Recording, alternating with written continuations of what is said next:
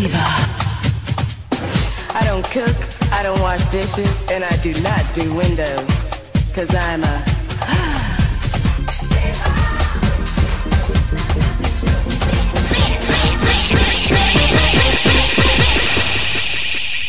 How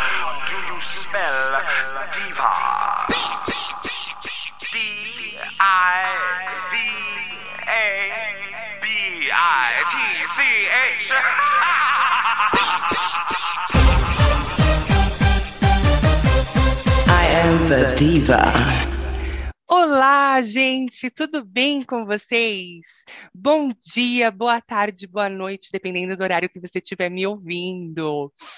Hoje no Café com Trans eu trouxe o Gustavo Freitas, que é um amigo meu, ahn, eu acredito que há uh, quase 20 anos, né, Gu? E a gente vai conversar muito, se atualizar de tudo que decorreu aí no passar desses 20 anos, porque são muitas informações para a gente trocar. Então pode vir para cá, Gustavo. Gente, que delícia, né? Falar de 20 anos aí de história.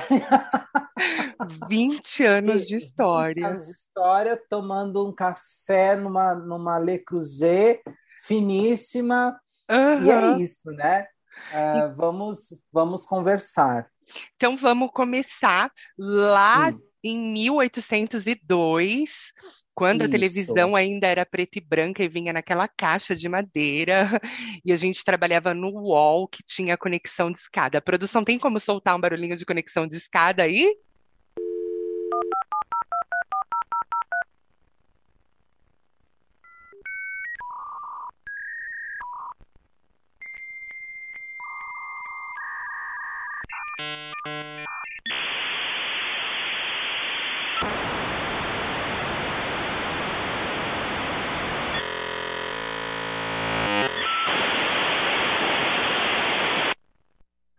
Ah, Ótimo. esse é. É, Nossa, ótimo. inesquecível. Perfeito.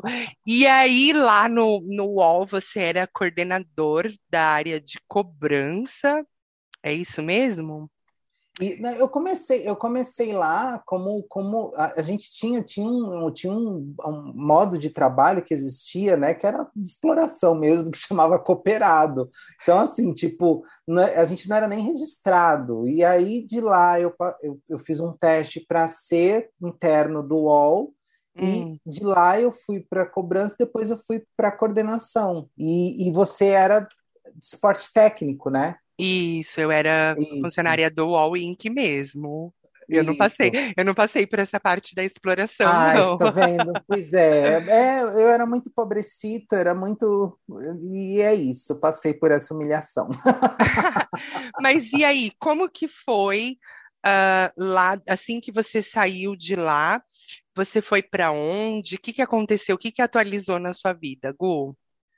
Bom, é, eu, eu saí de lá, não sei se você lembra, mas fizeram uma máfia lá para tirar eu, para tirar mais uma, algumas pessoas lá. Por quê? Porque a gente era muito amigo da gerente, né, que é a Ana Carla, maravilhosa, que eu tenho amizade com ela até hoje, e tinha um pessoal lá que não gostava da gente. Então eles fizeram uma máfia lá para tirar todo mundo. Então eu fui demitido.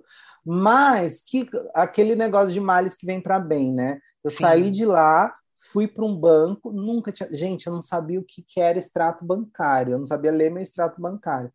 Fui trabalhar num banco e fiquei lá ah, durante sete anos e cresci muito lá e aprendi muito lá, e com isso fui estudar, e com isso fui para a área de, de treinamento, de desenvolvimento, e aí ah, come- fui também para outras empresas.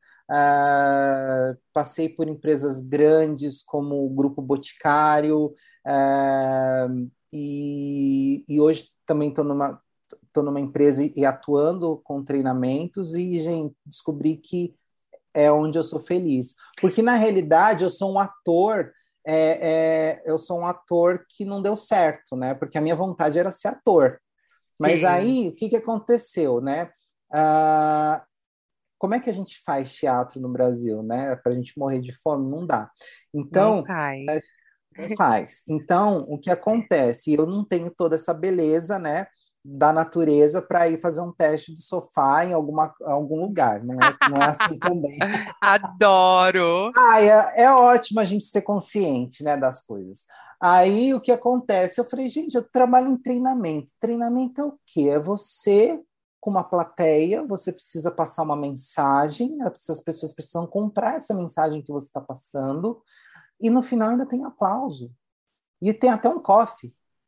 Ó, oh, estou no lugar Ai. que eu gostaria de estar. Então, assim, nada mais do que é um palco para mim. Então, assim, eu consegui, eu consegui fazer com que toda essa coisa do, do ator fosse para o meu dia a dia do meu trabalho, que hoje é treinamento e desenvolvimento, tanto técnico como comportamental, etc. Que legal! E lá, lá no banco, então, é, o banco, você pode falar para a gente se é estatal, se é banco privado? Não, era privado. É, era tem privado. alguma cor assim que dê para a gente tentar associar ao banco?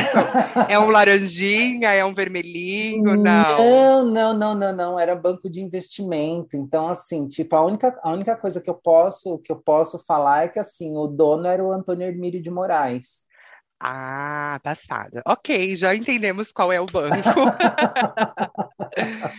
e aí lá, então, no banco, você já começou na área de treinamento?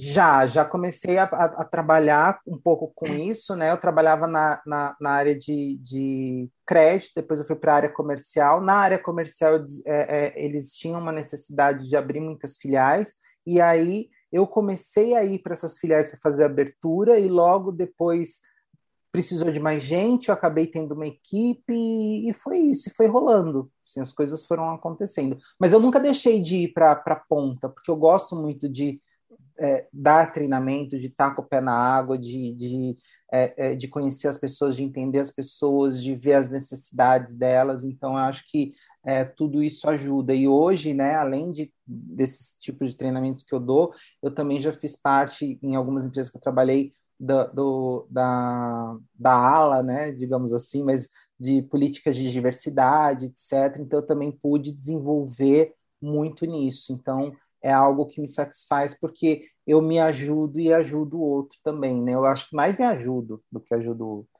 Muito, muito, muito legal. Essa parte do, da, da, diversidade a gente vai pegar um tópico só para falar sobre isso. Mas aí, então, voltando para o treinamento, assim, você diria que depois você saiu do banco e aí foi para uma outra empresa, o Grupo Boticário, lá já na área de treinamento. Então, já entrou treinando as pessoas. Já, treinando as pessoas. E aí, assim, todas as empresas que eu entrei, porque eh, entre o banco e o Boticário teve algumas empresas que eu trabalhei, e sempre viajando muito, assim, eu sempre fiquei para lá e para cá, eh, viajando o tempo todo. Eu passava semanas fora de casa, né? Hoje, como eu tenho uma... Ai, adoro! Só, só fim de, eu, coloca, eu colocava aquelas músicas no, no, no, no, no fone, né? É. É bem de poder assim e ficava imaginando, né? Que ah, estou estou no, no Charles de Gaulle e ah. sei lá, alguma coisa assim, mentira, eu tava no Santos Dumont, eu tava em Congonha. Mas tudo Fala uma música que você colocava aí no seu no seu no seu fone de ouvido. Ai, gente, será que o pessoal eh, conhece Tori Amos? Como, é... como escreve? É Tori, né? T-O-R-I, A-M-O-S. A-M-O-S, Tori Amos. Vamos buscar para ser o, o, o, o, o track sound aqui do fundo. Isso. E aí você Precious viaja. Things. Precious Things. Ótimo. E aí você viajava de um lado para o outro. Claro Na que isso. também. Claro que isso era uma época onde as pessoas nem imaginariam que a gente iria passar por esse por esse caos, por esse transtorno, Não. por essa calamidade que tá todo mundo em casa, tudo virtual, as pessoas sem se verem, sem se conhecerem de verdade. Exatamente. Porque como foi para você esse impacto uh, de você ir nos lugares e conhecer as pessoas e, e poder tocar nas pessoas e conversar e conhecer literalmente as pessoas. Como foi esse modelo para você se adaptar em um mercado onde você vê uma imagem de uma pessoa ali que você nunca viu e aí você tem que passar instruções para aquela pessoa. Teve alguma dificuldade nessa migração do que era a nossa realidade alguns anos atrás para o que a gente vive hoje, que é um mundo totalmente virtual? Amanda, para você ter uma ideia, é, é. Quando, quando começou a pandemia, eu saí da empresa que eu estava e entrei em outra. E eu já entrei no modelo home office. Então, assim, eu já, não, já, já entrei sem conhecer ninguém.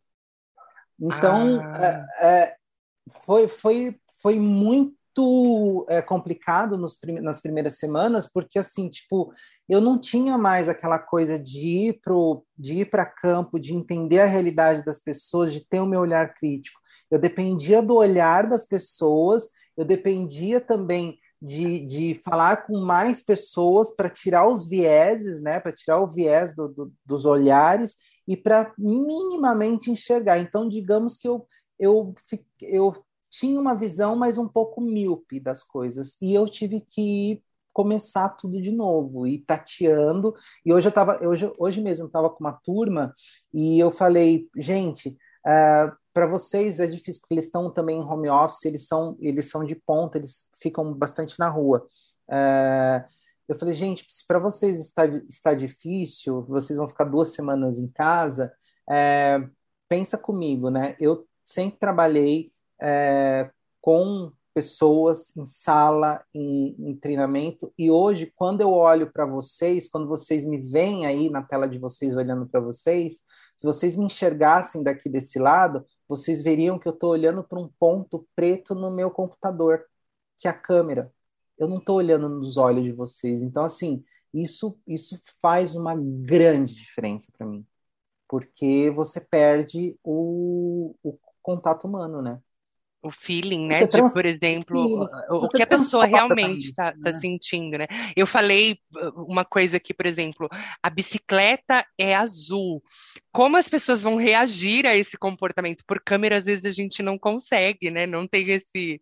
Não, não tem. Assim, várias piadas minhas que eu faço em treinamento não funcionam, né? Eu, eu já tenho agora o meu, meu caderninho de piadas online e ah, offline, porque offline. que não funciona no, no online. No, não adianta. Ah, teve, então você teve que se reinventar, se, se remodelar. Entender que assim, entender as necessidades das pessoas, entender que nem todo mundo tem um acesso bom à internet, né? Que eu sou privilegiado por morar numa uma região privilegiada, que eu tenho internet via fibra, mas que eu não posso esperar que as pessoas tenham também internet via fibra, porque as condições das pessoas são muito diferentes, né? E, e os, os, lugares que elas moram são muito diferentes, então não posso simplesmente falar, olha, todo mundo aí com a câmera ligada.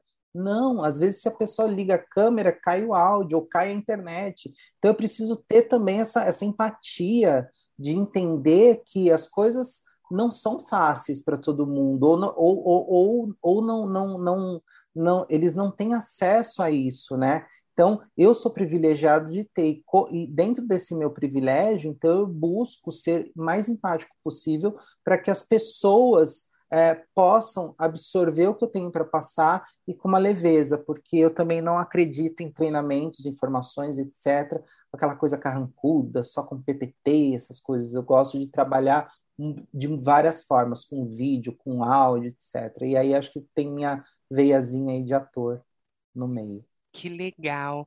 E no meio disso tudo, Gu, em algum momento você teve um canal lá do YouTube.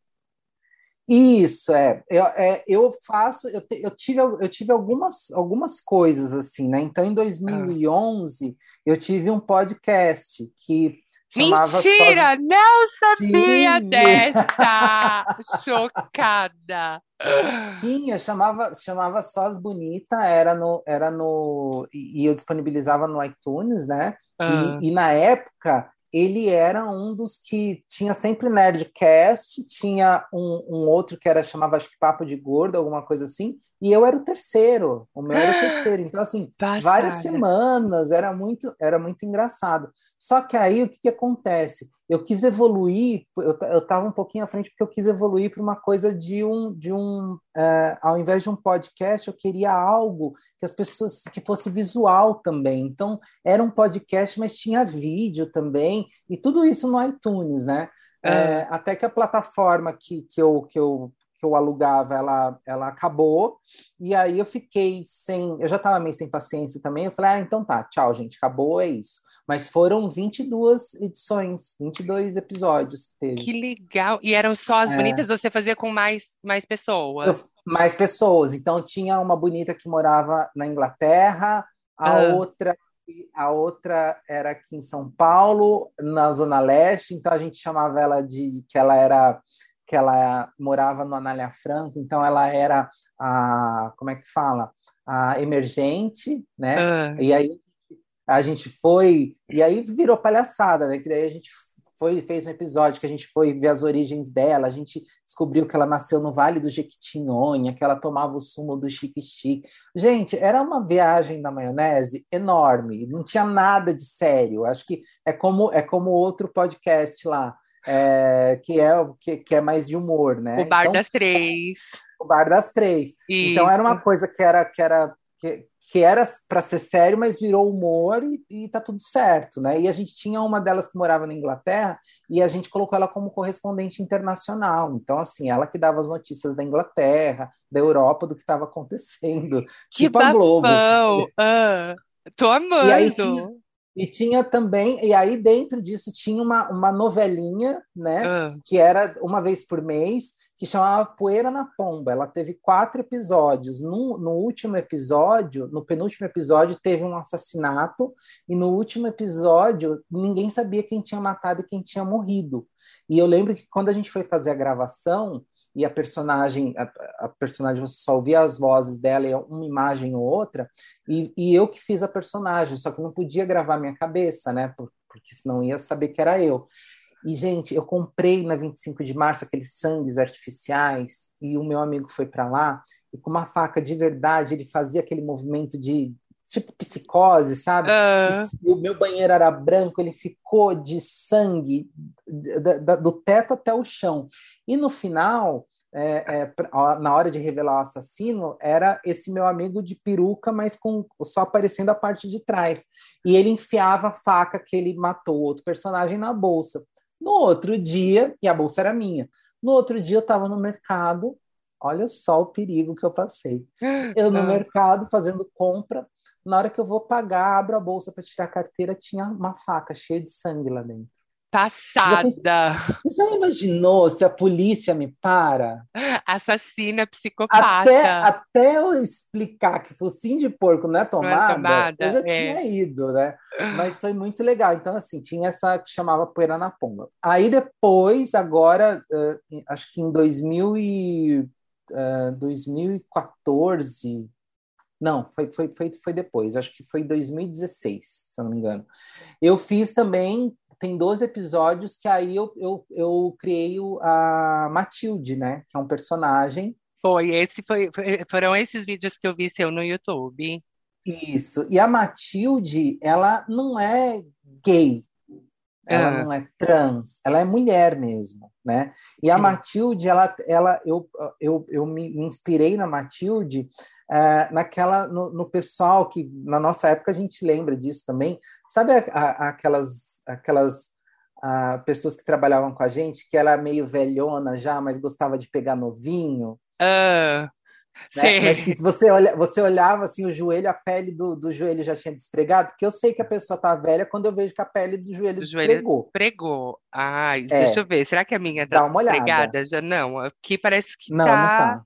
Tá. Tá ok. Não, a sua deve estar ok, a minha também tá. Ó, Mas vê, quando vê a se tá pele do- muito aí. Tá, tá muito despregada, muito descolada, não? Não, não, tá ok, tá ok. Passa por, por Nine Teen, 19, ninfetinha? Passa. Ah, então Passa, ótimo. bem feita.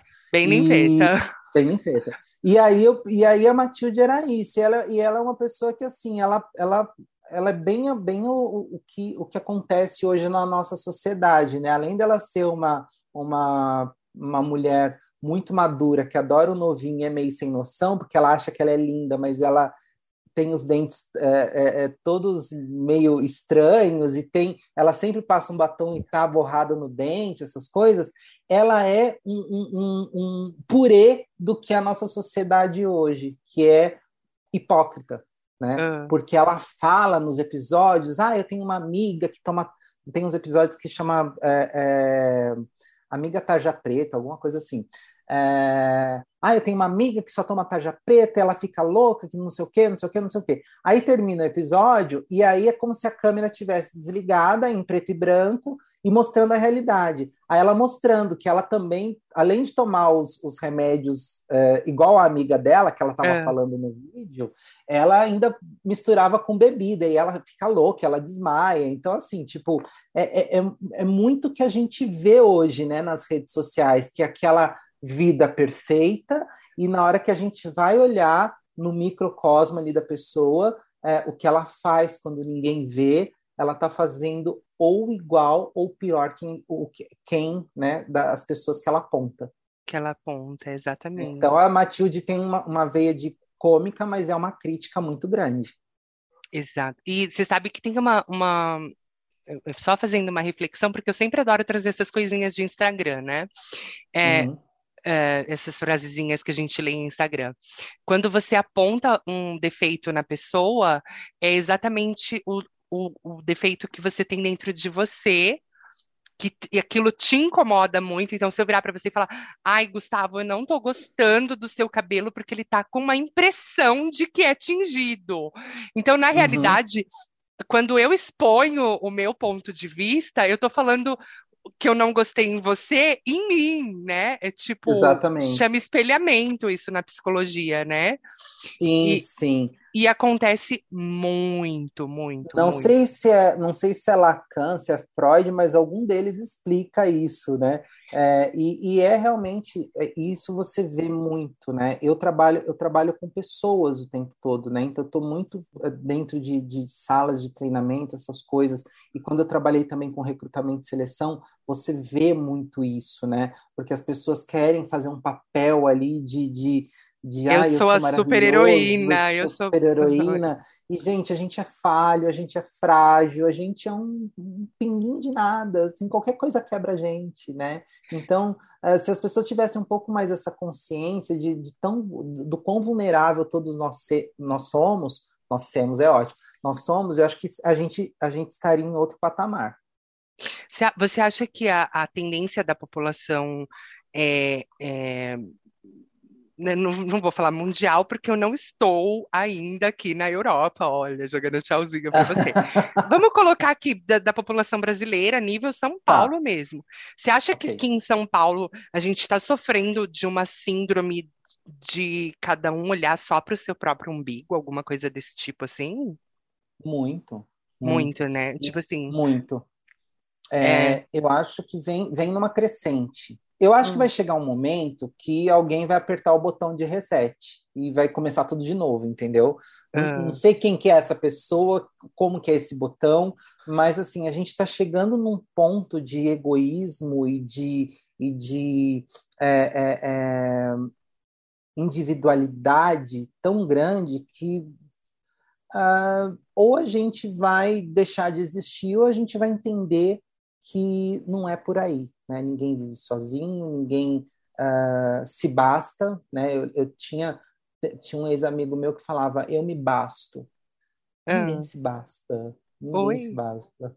Oi, tudo bom? Oi. Porque assim, é só, é só olhar para nossa casa, né? Eu, se eu tenho luz é porque o cara da Enel veio aqui ligar. Né? Se eu tenho a internet é porque eu dependo, eu não sei ligar uma internet sozinho. O cara da Vivo que tem que vir aqui né? Então Sim. eu me basto, tá muito, tá muito, é, é, é, muito assim, sou Deus, é quase um sou Deus, né? Ninguém uhum. é Deus. E as pessoas estão indo por esse, por esse caminho. Eu vejo muito isso. Eu então, sinto é... muito isso nas pessoas, que, tipo assim, é, é, é, é essa síndrome de, de endeusamento, ai, eu sou. Tudo bem que a gente ter uma, uma, uma quantidade de amor próprio é ok, legal, olha, você se ama mesmo. Eu, por exemplo, eu mesma né, nessa quarentena eu engordei horrores. Então, assim, eu Uhum. tinha, tinha feito um tratamento. ah, até que- Engraçado, eu emagreci. Pois é. Daqui a Ó, pouco a os- gente fala disso. os opostos aqui. Mas eu, assim, na quarentena, no começo da quarentena, quando tudo começou, que estava muito crítico, eu emagreci. Uhum. E aí, depois, é, até mesmo porque eu tinha feito um tratamento em 2019, que é, eles aplicam várias injeções de enzima com, com CO2 na sua barriga. Não sei se você já Ai, ouviu falar babado. dessa loucura. É um, Não, mas já quero fazer. coisa horrorosa, uma dor, menina, que fica depois, a sua barriga fica toda Estão me ligando aqui da Anvisa, só um minutinho. Eu fiz, foi numa clínica aí no Tatuapé, próximo, mais ou menos próximo. Onde, por falar nisso, onde você tá morando? Eu tô morando em Pinheiros agora. Ah, Zona Oeste. Mas É, você antes tava- estava ali na Tava zona na aclimação, aclimação, já estava mais pro É. centro. já tava mais pro centro. Aí Mas agora eu já você morei pra- na Zona Leste. Já, né? Ali perto do Tatuapé. Já, já sim. Tá. E aí Na eu ia lá. Lá para o Tatuapé, pegava 1.499 baldeações do metrô e chegava lá e eles davam aquele monte de injeção na sua barriga, que é a injeção da enzima e depois a injeção do é, gás carbônico, CO2. do CO2, eu não sei se era o, o, o, ou era ozônio, Bi, minto, é ozônio. Ozônio. Eles aplicam a enzima e depois aplicam ozônio, pro- diz que o ozônio potencializa em 10 vezes mais o efeito da. Enf- Enfim, é para comer dinheiro de mulher que não está satisfeita com o corpo. E a gente sabe que se a gente olhar para o lado é o que mais tem, né? As que ficam o tempo inteiro buscando o padrão de beleza. E eu tinha gasto, assim, um- horrores, uma fortuna para fazer essa patifaria. E aí, depois de um ano, eu plá, sequei e falei, nossa, consegui atingir o resultado. Mas foi uma coisa bem temporária. Eu acho que eu não cheguei a ficar nem três meses magra, ou nem seis meses magra. E aí a quarentena chegou e a gente, aquela coisa louca de querer comer um Aham. mundo, já que eu não posso sair pra fora, então eu vou comer uma pizza agora. E aí você pensa em, ai, eu podia estar na rua andando, mas então agora eu vou comer um hot dog. E aí, ai, eu queria estar no parque sentada, mas como eu não posso, eu vou comer uma barra de chocolate. E aí a gente vai internalizando todas as nossas vontades em doces, em comidas, em chocolates, em pizzas, em tudo que é de muito nutritivo e muito saboroso. Você sabe que eu sou vegana agora, né? A louca. A louca! A sua cara ser vegana. Nossa, É, eu é- é- é que eu, eu mesma desenvolvi um método próprio de ser vegana.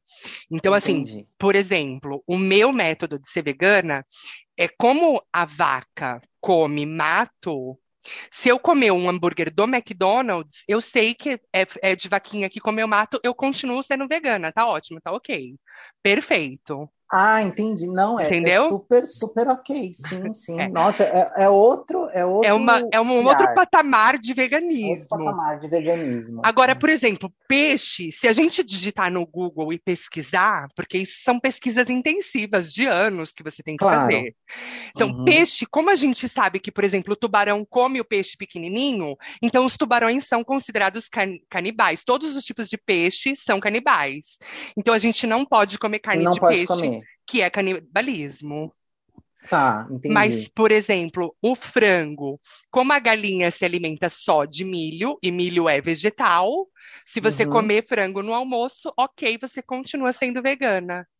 E o atum em lata, que vem da Coqueiro ou da Gomes da Costa? A gente Que- pode ou não? É Então, coqueiro? a- Vem da Coqueiro. Ah, Mas aí ele, ele tem um- uma, uma saborização ali de peixe, já cairia no, no, no Ah, já método de você no- para Ah, de ser entendi. vegana, entendeu? É, porque daí a gente vira aqueles veganos que são, eu acho maravilhoso, vegano. Vegano, ah, eu, eu sou vegano tudo, mas eu compro hambúrguer de isso e, Hambúrguer e- de e soja. Hambúrguer de soja, tudo. Eu lembro que quando a gente trabalhava, ah, essa história é maravilhosa. A gente, quando a Ah. gente trabalhava junto, imagina, gente, não existia esse negócio de veganismo, essa moda que é hoje, né? E só que tinha uma menina, é, e eu vou dar nomes aqui que eu não ligo, é, que chamava Raquel. Ah. E a Raquel, ela era vegana e ela me deu um, um- um saquinho de soja para eu fazer a carne de soja e eu tava super empolgado, né? E aí eu, Ah. ela falei, mas tá, mas como é que você faz a soja? Ah, você coloca para hidratar, você faz não sei o quê, não sei o quê. Falei, tá, mas e o tempero, né? Porque ela falou, não, fica com gosto de carne. Eu já achava estranho, porque, gente, se eu sou vegano, eu não gosto de carne, o que que eu quero com o gosto da carne? Então, eu, eu, já acho uma relação um pouco conturbada né? Aham. Uma, uma relação meio, meio mal, mal estabelecida ali, meio mal finalizada. É, e aí ela falou assim: não, então o que, que você faz? Você pega molho inglês e coloca. Eu falei, amor, você sabia que molho inglês vai extrato de carne? É um dos ingredientes do molho inglês? É o caldo da carne cozida? Essa menina só faltou vomitar no meio do então. Mentira, chocada. E eu, ai, desculpa que eu não sabia. Não, mas eu, nossa, estão me envenenando, não sei o quê. Ela ficou louquíssima. Passada. Passada. Com conclusão, eu nunca fiz essa, eu nunca fiz essa soja. Acho que eu usei a soja para decorar um vasinho que eu tinha, tipo aquelas pedrinhas que decora vaso de planta. Ah, Acho que eu usei a soja para isso. e acabou com o veganismo de uma menina, né? Acabei destruiu com os sonhos o sonho dela. de- de veganismo. Exatamente. Ela estava comendo carne, sim, sempre. Tá. É, deixa eu voltar um pouco. Você falou lá do podcast e do, do seu canal no YouTube. Quem que roteirizava tudo isso pra você? Eu. Você mesma. É, e aí que me cansa, né? Hum. É aí que me cansa porque, assim, pri- principalmente com relação a Matilde. A Matilde, eu roteirizava, eu fazia, então, assim, tipo, ah, tinha uma maquiagem muito pesada, óculos, roupa, cinta que eu usava, que eu tava do tamanho de uma baleia, então tinha que dar uma afinada. É, e aí, por exemplo, um vídeo de três minutos, é, ele, ele gerava, para gerar um vídeo de três minutos, eu tinha que gerar quase é, 40 minutos de, de gravação, take a take, né? Porque Ah. eu ia fazendo take a take. E, e aí, na, aí eu ia para edição, e quem fazia edição era eu, e a sonorização era eu, e aí a finalização, acertar a luz, essas coisas via, via software era eu. Então, o processo é muito longo, é, e foi, vai, vai, com o tempo você vai enjoando daquilo. Você Uhum. fala assim, ai, gente, eu não aguento mais, eu não, eu não tenho como fazer tudo isso sozinho. Na Matilde, eu tive um, um, um amigo meu que escreveu dois episódios que são bem, bem legais, mas os episódios é, que eu escrevi tem um que é da Iemanjá, que ela vai atrás da Iemanjá porque ela quer bofe. Esse eu assisti, esse eu assisti. É, e Aham. foi na praia, a gente, gravou, a gente gravou três horas da manhã lá na Praia Grande, e, a gente, e eu tinha que fazer uma, eu tinha que ter uma interação com a estátua da Iemanjá que tem lá na Praia Grande, né? E eu morro de medo de assim, de tipo, ai, fazer uma graça para Iemanjá ela soltar um raio na minha cabeça. Isso que eu sou espírita, tá? Mas eu Ah. morro de, eu sou super cagão para essas coisas. E aí, o que, que eu fiz? Eu só, eu só pedi para gravar eu chegando perto dela, mas Ah. aí o restante da gravação eu fiz na outra ponta, lá no, no, no, no forte, lá, lá no, quase do final da Praia Grande, porque ali também é mais iluminado e, e tem a segurança, porque tem exército ali, essas coisas. E imagina, eu, eu todo vestido de, de, de, de Matilde, com aquela dentadura e com, com gente me gravando, é, você vê no fundo que tem, ficaram umas pessoas olhando. Mas a parte da Iemanjá só tem a parte que eu chego perto da Iemanjá. Todo o texto que eu falo para Iemanjá é com a câmera para mim, porque já é em outro ponto da praia, que eu morro de medo. Mas foi um dos mais legais de fazer. Sim, esse, esse, esse capítulo eu assisti, o da Tarja Preta eu também assisti, que você mencionou. É, um É. que ela tá no telefone, um que ela fala com uma amiga no Que ela telefone. encontra com com boy também, né? Que depois ela faz macumba pro boy, porque ela tem, ela tem o santinho de devoção dela, só que o Ah. santinho de. Ela é meio torta, né? Ela, Aham. ela é, é- E o santinho dela, que ela que a de devoção dela é São Cipriano, então ela faz as magias Ui, do, olha, até do arrepiei Cipriano aqui. da capa preta, entendeu? Então, assim, ela não é mole. E aí, assim, hoje eu tenho, eu tenho, hoje no meu computador, eu tenho quatro episódios gravados, e só que não foram editados ainda. E Ah. que em algum momento eu vou editar e vou soltar. Vai né? Tem um subir. que é muito legal, vou subir. Tem um que é muito legal que ela, ela nessas coisas de mexer com, com eu morro de medo também, mas eu não saio do, do assunto, né? É, nessa coisa de, ai, meu santinho, meu não sei o quê, ela, ela vira um tipo de um. Sabe a, o Exorcista, o filme Exorcista? Uh, uh, ela fica possuída. possuída. Só que, isso, possuída pelo, pelo, né, por uma entidade, só que essa entidade, quando ela vai falar, é a voz do Google. Ai, passada. Então, assim, é uma confusão, entendeu? Porque é, é, é, é, a voz do Google, mas ela tá, ela tá possuída e ela gira a cabeça e tu, tudo, tudo que tem direito, mas não tá montado esse ainda. Quem sabe um dia vai pro ar. Ai, que bafo, eu quero assistir. Fiquei muito curiosa agora. E aí, aproveitando então esse gancho que você falou que a a sua personagem ela é fã do São Cipriano, e aí em algum momento você mencionou que você é, é espírita. Você é espírita de Hum. qual linhagem? Ai, olha, eu vou falar um negócio. Eu sempre fui kardecista, Ah, mas um pouco antes, um pouco antes da, da, de começar a pandemia, né? Eu estava frequentando um, um centro de Umbanda e eu, eu acho que assim, e eu trabalho na, na- na- no no centro, né? Eu trabalho na, na, na mesa de desobsessão. É, mas eu acho que a Umbanda ela tem um, um negócio mais power, entendeu? Então, assim, se, na- se no kardecismo eu tenho, eu tenho um, um passe magnético, assim, um- uma fluidoterapia um pouco mais, né, leve ali para a pessoa se sentir bem, se eu vou numa Umbanda e levo um passe, você leva um choque na hora, é um buf, sabe? É Ah. bem mais potente. Então eu, eu, eu estava, né, nos dois. É, e os dois e os dois me encantam muito, né? E eu gosto muito. Só que na, na Umbanda eu vou como como é, como uma pessoa que vai lá assistir e tomar passe, etc.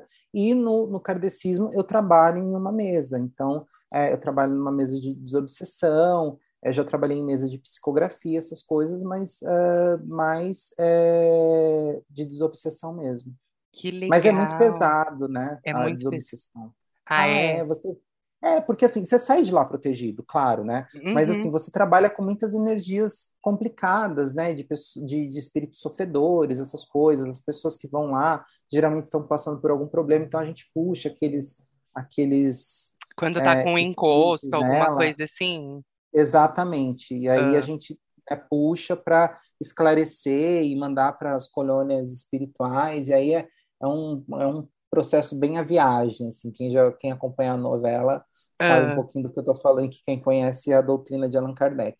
Mas e na Umbanda não, na Umbanda já, já tem todo um, um ritual, né? Um rito, é, é- o rito é diferente, o passe é diferente, a, a fala é diferente. Então, assim, é, eu acho que as duas coisas se complementam muito. Tanto que tem um centro aqui em São Paulo, que é o Perseverança, que Hum. assim, dependendo, dependendo do tratamento que a pessoa for fazer, eles têm um outro centro que ele, ele é kardecista, mas eles encaminham você. Se você estiver bem, o negócio estiver bem power pro seu lado, entendeu? O negócio, se você estiver mais carregada que pilha alcalina, é, Ah. eles, te, eles te encaminham para um centro de umbanda que eles conhecem, e aí você faz o tratamento lá para depois você voltar para Perseverança.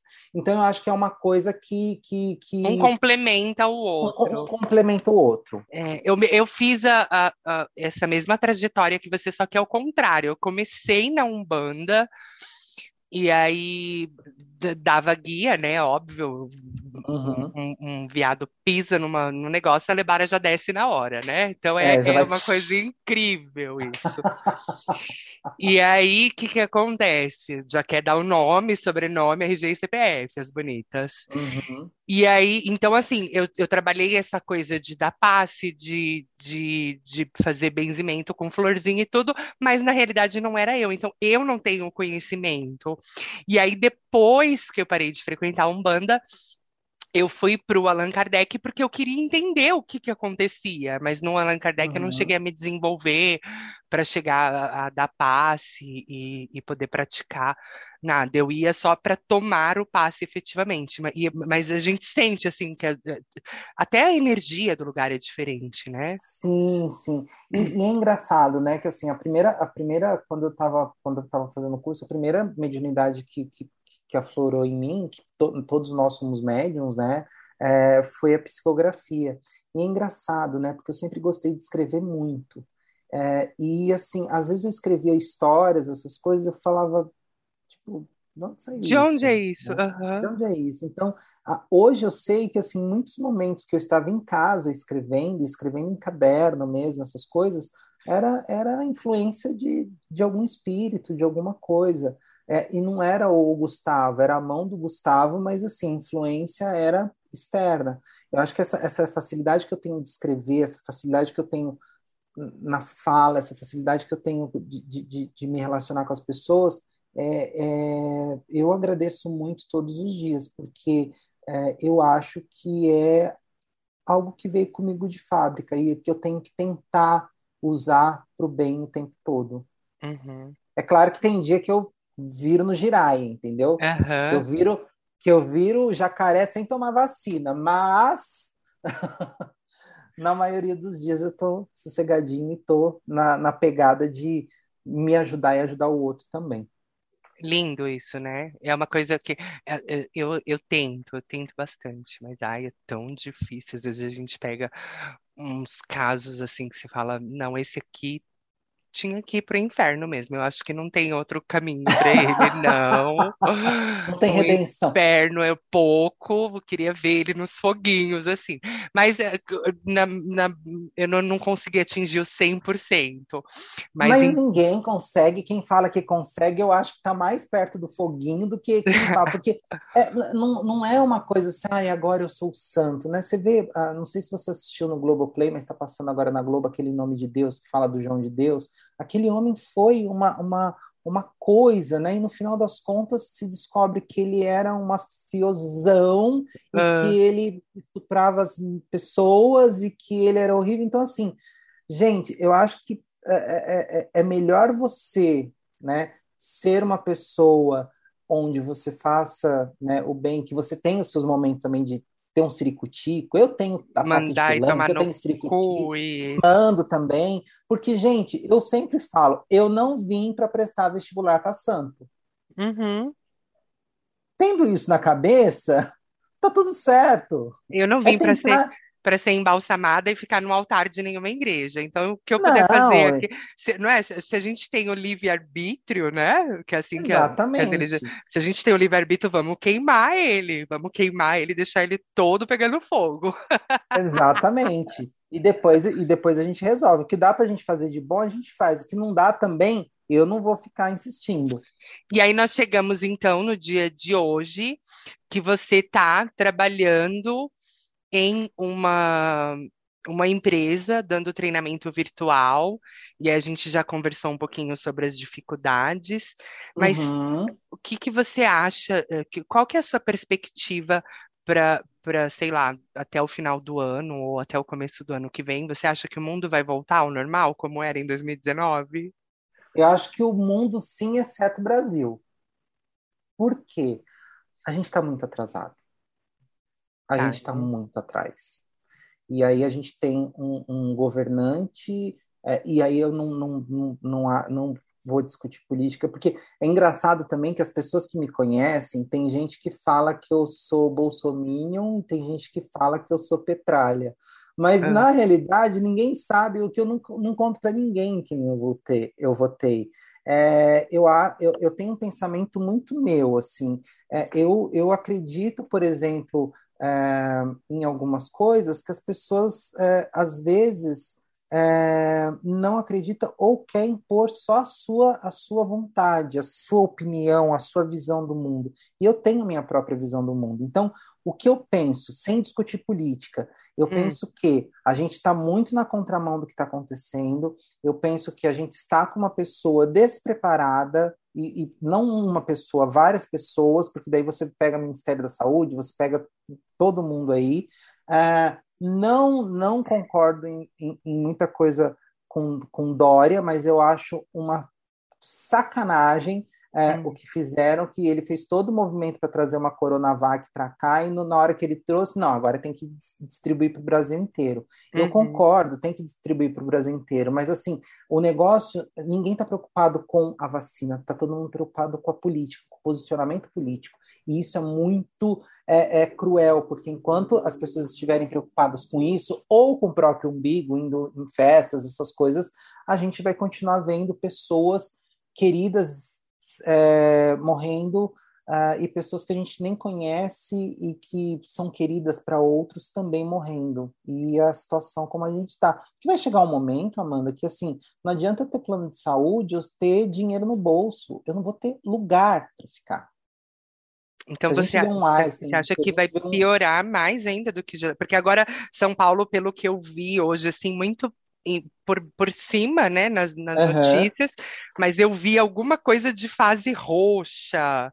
E é, que o, o roxo é, tá só... é um passo antes do preto que está lá em Rio Grande do Sul. É mais isso, ou menos exatamente. isso, não é? Ou tem ou algumas é. outras cores do arco-íris antes, a gente vai dar uma, uma, eles... uma, carna, uma, uma car carnavalizada até chegar no preto, que é muito como é que, é, eu, é... Acho que eu acho que da, na, na, tabela Pantone que eles estão fazendo esse negócio, o ah. Pantone dentro do roxo já vai para o preto, entendeu? Então eu acho que a gente está aí, a, a gente está num, num, momento em que a gente ou, ou vai, vai acabar rachando, porque se a gente não foi até agora, então aquele negócio de ou vai ou racha, acho que vai acabar rachando, infelizmente. O que eu tô, tenho tentado fazer é ficar em casa, é, é, me, me, me aproveitar e mais uma vez, né, aquele negócio, né, a, a, a, possibilidade que eu tenho de estar em casa, de estar trabalhando, de estar ganhando, quantas pessoas não estão, é, e eu vejo muitos amigos meus desempregados ou que estão trabalhando em linha de frente ou que estão tendo que sair para trabalhar. Então, eu estou usando esse meu privilégio que eu tenho para exatamente fazer o que deve ser feito, que é ficar em casa, sossegar o facho e no máximo numa farmácia, no máximo no supermercado, porque o que eu tenho de visto de gente aí e colegas meus mesmo que estão Uhul! E tá lá, eu, nossa, eu balada, fico passada. Você é vai folhando o Instagram, assim, tipo, as pessoas na praia, e no clube, no parque, aí você fala, gente, no país delas já saiu a vacina, porque no meu aqui onde eu moro, não sei se é porque é uma cidade do interior desse tamaninho, assim, ó, que tem dois habitantes, eu e, uhum. o, e o porteiro do condomínio, né? Mas aqui no meu país não saiu ainda.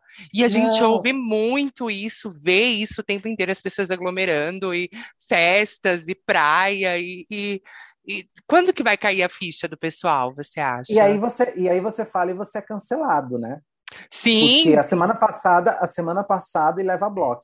A semana passada, uma pessoa uh, me convidou uh, para ir junto com uma turma para uma chácara final de semana, não sei o que, vai ser legal, vai ser balada, open bar, não sei o que. Aí eu falei assim, eu só, é, eu só fiquei com uma dúvida. Aí a pessoa, qual? Eu falei assim, todo mundo já está vacinado? Passada. Passado.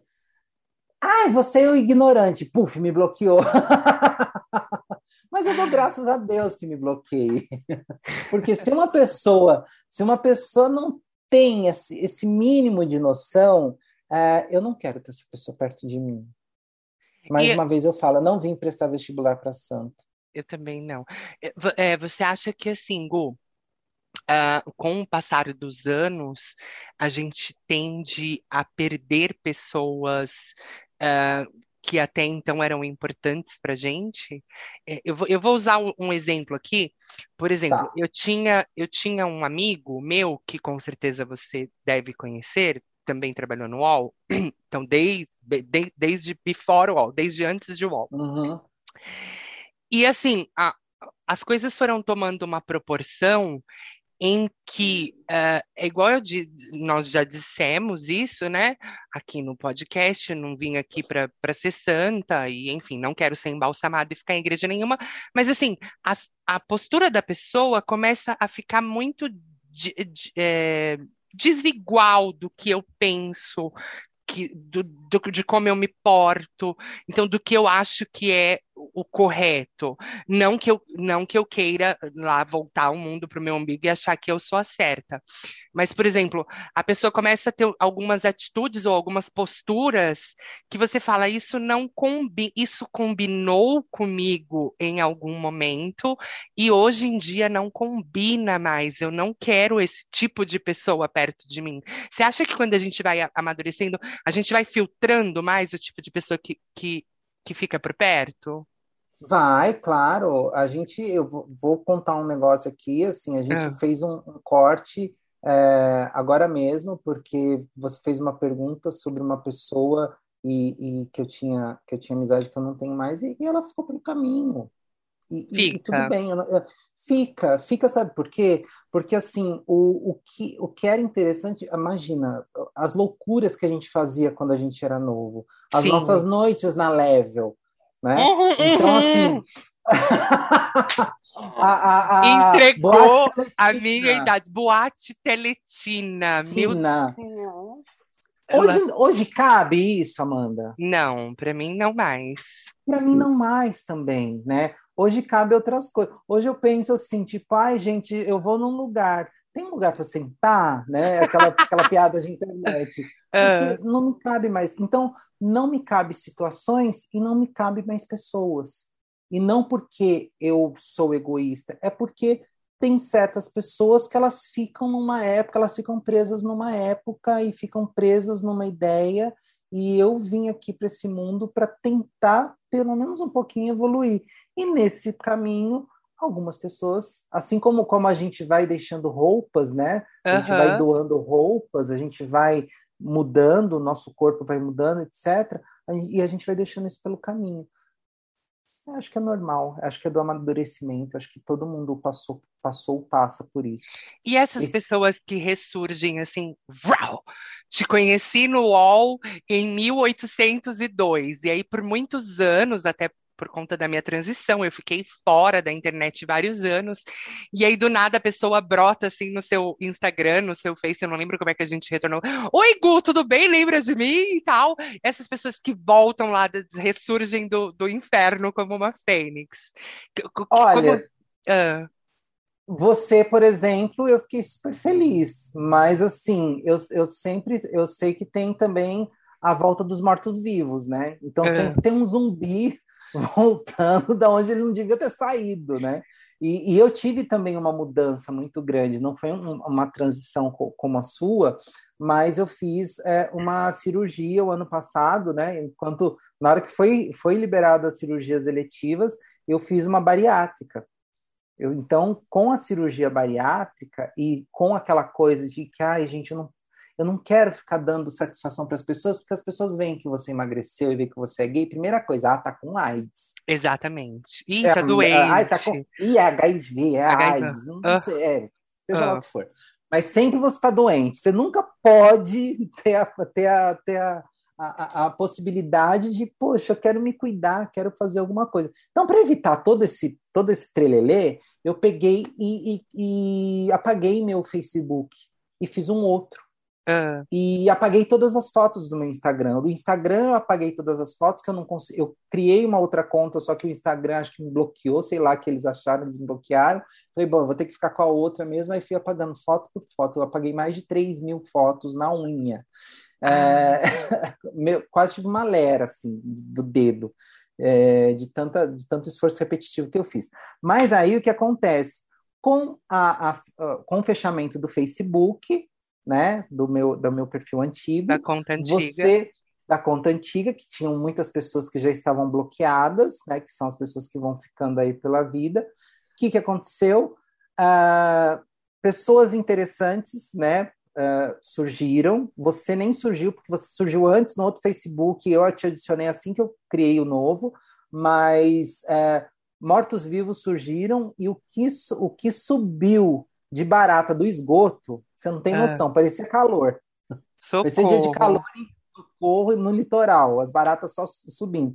Então aí você aí você separa o joio do trigo. Ah, eu, eu sin- sinceramente, antigamente eu falava, ah, é mal educado não aceitar a pessoa, a pessoa mandou um convite no, no Instagram, um convite no Facebook. Não. É, e outra, eu separo bem. Tem o meu pessoal de LinkedIn, tem o pessoal do LinkedIn, tem o pessoal do Instagram, tem o pessoal do Facebook. E tá tudo certo. E na maioria das vezes eles não se misturam. Ah, muito bueno. E aí dá uma E tem o dica, pessoal então, também do, e tem o pessoal dos, dos aplicativos, das, ah, das boates teletinas da das vida. boates teletina da vida, que também não se mistura. E, e o- o- dá uma dica, então, assim, pra gente, por exemplo, eu percebi que, óbvio que eu não vou apontar para o outro, né, que foi como a gente iniciou o nosso programa hoje, mas eu percebi que, eu não sei se por conta da pandemia, eu acredito que sim, ou talvez eu esteja tentando me justificar aqui, mas eu também tive esse comportamento de buscar pessoas, assim, de, de 20 anos atrás, de, de, de, de 12 anos atrás, de 8 anos atrás, se aí, como é que tá fulano? Será que tá tudo bem? Deixa eu dar uma, uma futricada. E em alguns casos até que fluiu ali a coisa e, e, e rolou um assunto legal tal. Então, mas co- como que você então daria uma dica assim pra tipo, puta, apareceu um cara que eu não quero de jeito nenhum. Que, não- esse é o, o, o, o último homem do mundo que eu sairia de novo nesse caso, né? Aconteceu com você alguma vez? Aconteceu, apareceu e já dei bloco. Bloque sem, sem, No sem pensar duas vezes. Sem pensar duas vezes. Apareceu no Facebook, só não apareceu no Instagram, porque já era, porque o meu Instagram eu mantive, então. E aí foi aparecendo no LinkedIn. Eu falei, olha que, que abuso. Me Ah. catou no LinkedIn. Block também. Block também. Então, assim, block. E nem, nem, Meu nome, nem fica com peso na consciência. meu nome não é Sandra Bullock, é Sandra Block. Sem peso na consciência nenhum, gente. Não tem que ter peso na consciência. Porque, assim, tem histórias que, que, que se encerraram e que eu não quero mais voltar e que eu não acho legal e que ficou lá atrás, fez parte de um Gustavo que não existe mais. Ah, então, é bloco. Bloque. Legal. Ou, ou ignorar. Tá.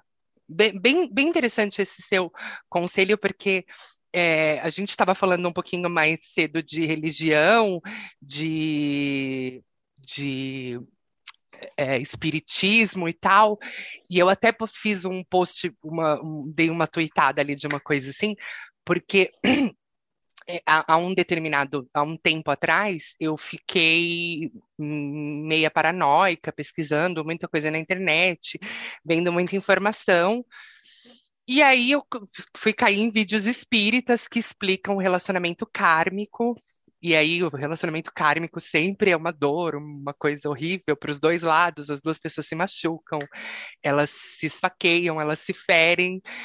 E aí eu fui e perguntei para a menina, né, para a mulher ali do vídeo espírita que estava falando, explicando por que que alma gêmea chama gêmea, se repele tanto, e aí estão de sofrimento, um atropela o outro e mata, e ah, aquelas coisas horrendas que acontecem. E aí ah, eu perguntei para a menina, falei, mas um relacionamento kármico, então assim, quando aparece, não tem uma forma, tipo, se eu mudar de, de país, se eu mudar de cidade, de- de- não tem nada que eu possa fazer para fugir disso? Aí ela falou, ah, se você fugir, é, esse foi o comentário da, da menina espírita, espírita que eu digo na linhagem de Kardec, tá? Aham, tá. É, é, ela disse algo mais ou menos assim: ah, se você fugir nessa vida, você volta na próxima para pagar. E aí eu peguei e copiei aquela respostinha dela ali, né? Falei, então eu volto na próxima e mando três beijos. Mua, mua, mua. Nessa eu não quero mais. Mas você sabe que eu penso nisso, né? Assim, assim, quando, quando eu, vejo que é uma relação assim, é, né, que é kármica, essas coisas, e, e, e- e eu tenho, é, é, por exemplo, problema com uma irmã minha, essas coisas, e a gente não se fala, e eu não quero. de- desde criança a gente tem problemas Problema. assim de, de, de, é, de, de, de convivência, essas coisas, e, e a única coisa que eu falo foi assim, gente, eu vou ter que voltar, eu vou ter que resolver isso depois, mas nessa, ai não, gente, eu já tô com problema demais na cabeça. Ah, Eu então, resolvo depois, deixa pra próxima. Ah, então é, é super válido isso de a gente É, é, super válido. pedir um crédito para voltar na próxima, porque nessa a gente. Ai, Ai, nessa eu não sim. tô afim de resolver isso, não. É Não, kármico. não. Esse problema É, que você é tem é kármico. né? Assim, eu vim, mas eu não quero. Não, mas já estava combinado antes, você assinou uma cartinha lá em cima antes de descer e tal. Não tem nada disso, né? Né? Então, assim, você, você até diz que você até combina meio que o jogo, né? Mas Ah, eu é? duvido, porque eu, eu quando eu chegar lá, eu vou, vou bater na, na, na, na mesa lá e falar assim, escuta, quem que autorizou? Que- por Mas que como que assim, Gustavo? Porque, gente, primeiro, nasci Ah. pro, pobre. Segundo, nasci do Brasil. Por Eu- quê? eu podia O que que ser- eu de tão eu podia ser nórdica, tá lá num castelo na Europa agora, olhando pra janela É. cheia de neve. E aí eu tô aqui no Exatamente. Brasil. Você quer, quer mais Exatamente, sofrimento que suando? É. sabe? Tipo, não dá, não tem, sem vacina, não posso, eu não tenho direito nem de virar jacaré se eu quiser, sabe? É. Porque eu não tenho vacina. Então, assim, eu, eu sempre brinco com isso, né? Mas eu acho que a gente, a gente tem livre-arbítrio. Se eu escolhi lá em cima, ah, eu quero resolver com ela, e cheguei aqui e vi que não, não quero mais resolver, ai, deixa pra próxima, tá tudo certo. Mas e, e deixa eu perguntar uma coisa. Não. Em algum momento você já teve ou sonho, ou enfim, porque você é médium também, né? Então, ah, ou sonho, ou sei lá, eu não sei de qual maneira isso vem pra você. Mas, por exemplo, dessa situação em específico que eu mencionei pra você, eu vi que o que eu estou passando agora é é tristíssimo eu dizer isso, mas, né, estamos aqui, vamos apanhar da vida o que eu estou passando agora foi o que eu causei em outra pessoa. Então, eu estou. É, é, a lei da Da causa e efeito. causa e efeito, ação e reação, né? Você faz, aqui, Uhum. aqui se faz, né? Aqui E aí agora eu faz. voltei para pagar, porque o, o, o que estão fazendo comigo é exatamente o que eu fiz com a, com a determinada pessoa do karma. Então eu achei Uhum. assim uma coisa, para mim veio em sonho. É óbvio que eu não posso eh, garantir 100%, eu falar, não, eu tenho certeza que eu fiz isso, mas assim, foi um sonho meio que muito revelador, foi muito forte e tinha assim muita realidade de que, tipo, sabe como assim, uma justificativa, ó, você está passando por isso, porque olha o que você fez nesse capítulo da novela, e aí passaram a novela para eu assistir assim, eu fiquei, Aham. horrorizada. Falei, não acredito que eu fiz tudo isso e mais um pouco. E aí agora é minha vez de pagar, então eu tô aqui pagando, bonitinha, quietinha Eu, no meu cantinho. Eu, é, eu, eu, Amanda, assim, tipo, eu nunca, nunca tive isso, mas assim, é, eu, para mim, é, é muito, muito certo. Eu já tive uma época da minha vida que eu estive, eu, eu estive muito errado nas minhas ideias, nas me- nos meus posicionamentos. É, eu me deslumbrei com algumas coisas, é, e eu paguei tudo o que eu fiz. Eu sinto isso, que é, veio, né? A causa, eu causei, o efeito já veio. Então, ah, nunca me veio nada por, por, por sonho.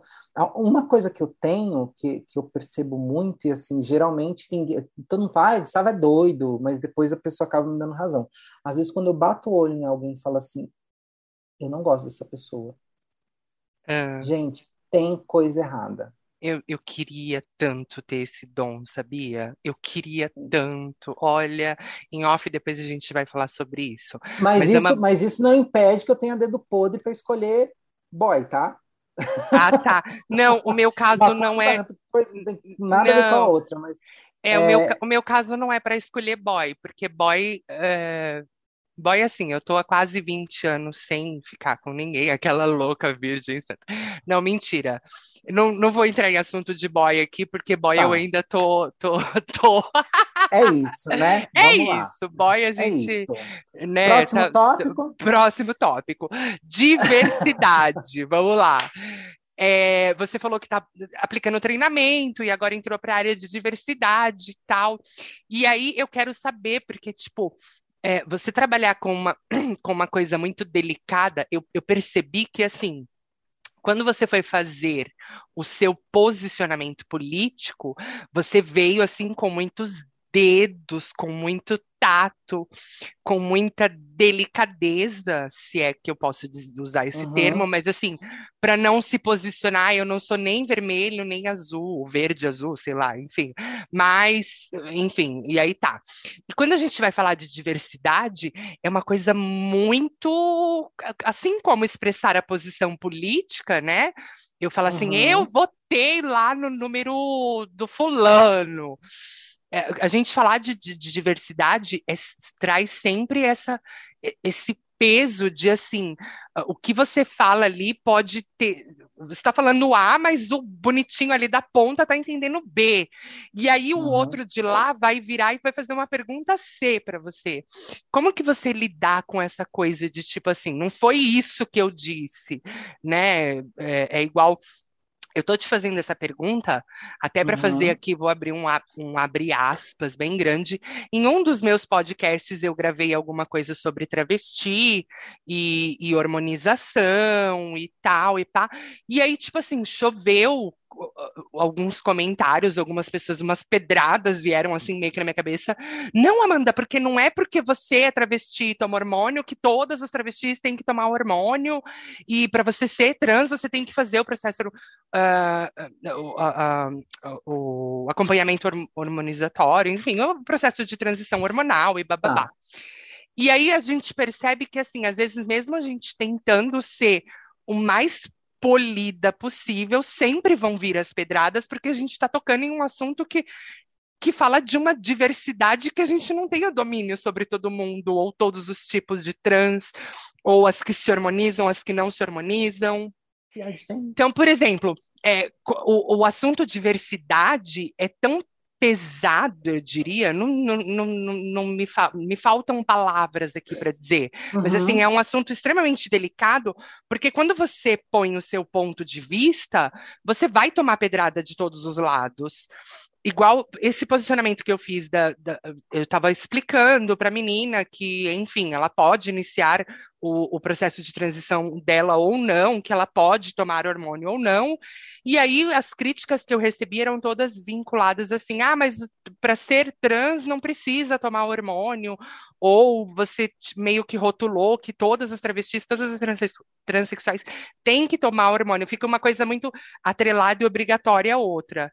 E eu falei, bom, é, existem as. Cada, ser é individual, né? Mas assim, então eu estou aqui já usando esse espaço meio que para me retratar. Que a, a pessoa tomar hormônios ou não para transitar ou se ela não decidir transitar, se ela quiser ficar no meio, se ela quiser ficar, enfim, virar uma capivara, um, um extraterrestre, ela pode sim, gente. O que precisa é o que cada um entender a sua necessidade. Mas a gente, quando fala de qualquer coisa da diversidade, sei lá, parece que vem 20 pedras assim na nossa cabeça. Amanda, eu vou ser muito direto com você. Assim, essa questão de ah, é o meu lugar de fala, ou não ah. é o meu lugar de fala todo mundo quer palanque hoje, está todo mundo esperando sua vez no palanque para falar. E quando eu falo de diversidade, olha, olha só como as pessoas são enviesadas, né? Uhum. É, e eu estou falando no geral, tá? É, quando eu falo de diversidade, eu não estou falando só da transexual, do transexual, do é, homossexual, da lésbica, do bissexual, do de, eu estou falando pansexual. Eu estou falando às vezes, né, de uma realidade que a gente vê nas empresas, onde é, eu tenho um feudo ali de pessoas super bem é, é, é, é, formadas, formadas nas melhores faculdades do Brasil e às vezes do exterior, e uma pessoa que se formou numa faculdade de que eles dizem, né, que eles falam de segunda linha, é, eles é, não consideram essa pessoa num processo. Tá. É, então, para mim, Amanda, a, o que acontece, né? Então, as pessoas, né, hoje dentro das companhias, hoje é muito menos, tá? Mas existiam as pessoas, ai, ele fez FGV, ele fez Unicamp, ele fez USP, ele vem para cá. Ele fez Uninove, ele fez outra coisa, essa pessoa não serve para minha empresa. Quem disse? Eu já trabalhei com pessoas que se formaram em USP e Unicamp e que, assim, não sabia metade do que uma outra sabia, que tinha feito uma, uma faculdade que eles dizem, né, que, é, que essa, essa é horrível isso, mas eles falam que é a segunda linha.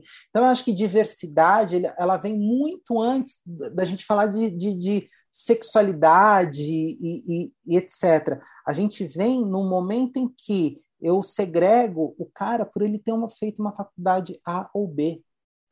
Então, como é que, como é que eu, eu, crio diversidade dentro das empresas? Eu crio diversidade quando eu incluo essas pessoas. Uhum. E é muito fácil também eu colocar o cara é, que, que é, não teve, não tem o, o, passaporte cheio de carimbos e não tem uma cultura e não mora em Moema é, do lado do, do cara que mora é, em algum lugar é, mais, mais humilde ou que não tem, não tem nem passaporte, essas coisas. É muito fácil colocar. Mas, assim, o que eu sempre falo, chamar para o baile é uma coisa, convidar para dançar é outra. Então, quando eu falo de diversidade, eu falo que é muito fácil você colocar a pessoa lá dentro. E ali pode ser a pessoa da faculdade de segunda linha, pode ser o preto, pode ser o gay, pode ser o transexual, uh, pode ser quem for. Se eu colocar e não preparar quem está dentro para receber essas pessoas, elas estarão lá para ser números, elas nunca vão ser chamadas para dançar. E eu preciso que essas pessoas sejam chamadas para dançar. Que só aí eu faço com que as pessoas, né, que têm um, que tem uma outra criação e que não passaram metade das dificuldades que, as, que essas outras pessoas passaram na vida, que são privilegiadas, eu começo a fazer elas enxergarem na prática e não na teoria, que é, são esses palanques, esses lugares de fala, que eu, que eu posso falar e que você não pode falar, e que, ai, disso, daquilo, daquilo outro. Gente, ah. isso é teoria, a prática é totalmente diferente. Se eu simplesmente ficar pregando teoria aqui, as coisas vão continuar como elas são. Eu prefiro pregar a prática. Então, é, eu fiz um movimento desse em uma empresa que eu trabalhei e foi muito bom, mas desde o começo eu falava para uma colega minha, eu falava assim, a gente não tem que fazer, trazer essas pessoas para depois a gente mudar aqui as pessoas que estão aqui dentro. A gente primeiro precisa mudar quem está dentro para preparar essas pessoas que estão dentro para receber essa, esses, essas pessoas, porque a gente sabe, Amanda, e você sabe como eu, que uhum. às vezes a, a, não é uma fala, ah, viado, ah, você é isso, você é aquilo. Às vezes é um olhar. Exatamente. Que é pior, talvez. Que é o pior. Tipo, eu, aquele, eu, tava, aquele olhar de baixo em cima, assim, que ela começa do seu salto e sobe, assim, até o último fio do seu cabelo, e aí depois faz um, um sinal com a... Bicha, isso é de me matar. Eu quero voar é. no pescoço da pessoa que faz isso. Exatamente. Tipo, dar aquela isso medida, acontece. assim. Isso acontece com gay, isso acontece com transexual, isso acontece com a pessoa que não teve a, as mesmas oportunidades que, que o outro teve, isso acontece com o menor aprendiz, isso acontece com o estagiário, isso acontece com o PCD. Uhum. Eu lembro que teve uma fala de um, de um gestor meu uma vez que me machucou muito. E assim, tipo, eu quase voei nele, assim. Hum. Nesse dia eu, eu, fiquei muito estressado, porque eu sempre, a minha, a, as equipes que eu trabalhei sempre, eu, a equipe que eu, que eu geria era sempre muito diversa. E ele falou uma vez, ele falou assim, nossa, aqui para formar uma pessoa eu tenho que juntar umas três da equipe do Gustavo, porque tudo, todas elas faltam um pedaço, porque eram os PCDs. Ah, nossa, que horror! Isso, meu Deus, pesadíssimo esse comentário. É algo que eu não esqueço, é algo que, assim, tipo, ficou marcado para mim, assim, como se tivesse me, me marcado igual marca gado, sabe, com, com, uhum. com aquele ferro. E isso é muito triste. E outra, e outra coisa que aí foi comigo, né, foi com o Gustavo. Eu lembro que eu era pré-adolescente, tudo, né, mas sempre muito cheio de de trejeitos e ok, tá tudo certo. É, eu tava com uma, com uma prima minha, ela, tinha, ela era bem pequena, devia ter uns seis anos, e ela encasquetou que ela queria me mostrar uns brinquedos dela lá, tudo, e eu, tá bom, vamos lá, né? E aí, esse negócio do olhar, né? É, eu vi quando a mãe dela olhou para o pai dela e falou: Eu vou atrás para não deixar ela sozinha com ele. Oi. Oi, né? Oi. É. Porque as pessoas também misturam tudo, né? Elas, elas colocam tudo no mesmo balaio, né? Aham, assim como, assim, eu acho engraçadíssimo. Teve uma vez que eu, que eu falei para um colega de trabalho meu, porque assim, eu sou bem, bem tranquilo, né? É, ele, ele ficava assim, ah, não sei o quê, né? Mas você nunca pegou mulher, não sei o quê, blá, blá, blá, blá, blá, blá, blá. E aí ele ficava fazendo, ó, né, meu músculo, não sei o quê, mostrando tudo. Eu, teve um dia que eu olhei para a cara dele, eu estava meio de ovo virado, eu olhei para a cara dele, eu falei assim, escuta, não é porque eu sou gay que eu pego qualquer coisa. Eu jamais pegaria você. Ah, sambou na cara dele de salto agulha, passada. E é isso, gente. Quando a gente vai num banheiro masculino na, na, na empresa, ou no, na faculdade, ou em qualquer lugar, as, é, é, os homens ficam assim, tipo, meu Deus, sabe? Tipo, Um parece que a gente vai atacar. Parece que a É, gente vai atacar a qualquer momento, né? Como se Aham. eles fossem a, a, a, os príncipes os- os encantados. príncipes. É. Geralmente são tudo uns, uns, uns trubufu, uns Aham. tribufudo que não sabe nem de onde saiu. Então, é, é, eu acho que trabalhar com diversidade eu, é, é bom porque eu não olho para o palanque, eu não olho para isso, eu olho para esse tipo de situação, que é, eu não quero que as pessoas que venham né, desse, dessa, desse, desses movimentos de diversidade recebam um olhar que eu recebi, recebam um, uma fala que um dia Te é, eu disseram. ouvir, é, Uhum. me disseram. É, eu acho que isso eu milito muito mais que muita gente, mas na Sim, prática. Na E outra prática. coisa, eu não fico falando para os quatro ventos, não. Eu Uhum. faço. Então, eu acho que tem uma grande diferença. E eu não sei qual que é meu lugar de fala, eu nem sei se eu tenho lugar de fala. Eu não quero saber. Eu aprendi a falar, eu falo a hora que eu tenho vontade, me aguentem ou coloque no mute. Ótimo. Gu, eu amei demais o nosso papo. Eu Foi muito produtivo. Eu espero que a gente possa gravar outras vezes e aí a gente vai combinar de eu trazer a Matilde e fazer uma. Vamos Eu acho que tentar a fazer uma. Matilde ela é mais a cara do outro podcast. Ah, então a Mas gente fica pode. aí. Tá, não, já, já tá aqui anotadinha. Vou, já vou levar para os outros integrantes para a gente fazer um vucu-vucu lá e chamar a Matilde para fazer uma, uma animação com a gente. Você Obrigada. topa Sua- mesmo o convite? Claro que topa, óbvio. Então tá É. mais do que marcado. A gente só, só vai acertar a data para fazer a gravação. Amanda, deixa, deixa eu só te, é, colocar aqui para você e para sua audiência o quanto você, o quanto eu te admiro. Eu te admiro muito. Eu sempre falo de você para outras pessoas que eu conheço, pela força que você tem, é, pela pessoa que você é, pela pessoa que você ah, sempre se apresentou para mim, ah, sempre uma pessoa disposta a ajudar o outro, a olhar o outro, a ter carinho pelo outro. Eu nunca vi você chorar, eu nunca vi você reclamar. Você vai, vai ver eu agora, porque você tá, tá quase me botando aos E- prantos aqui.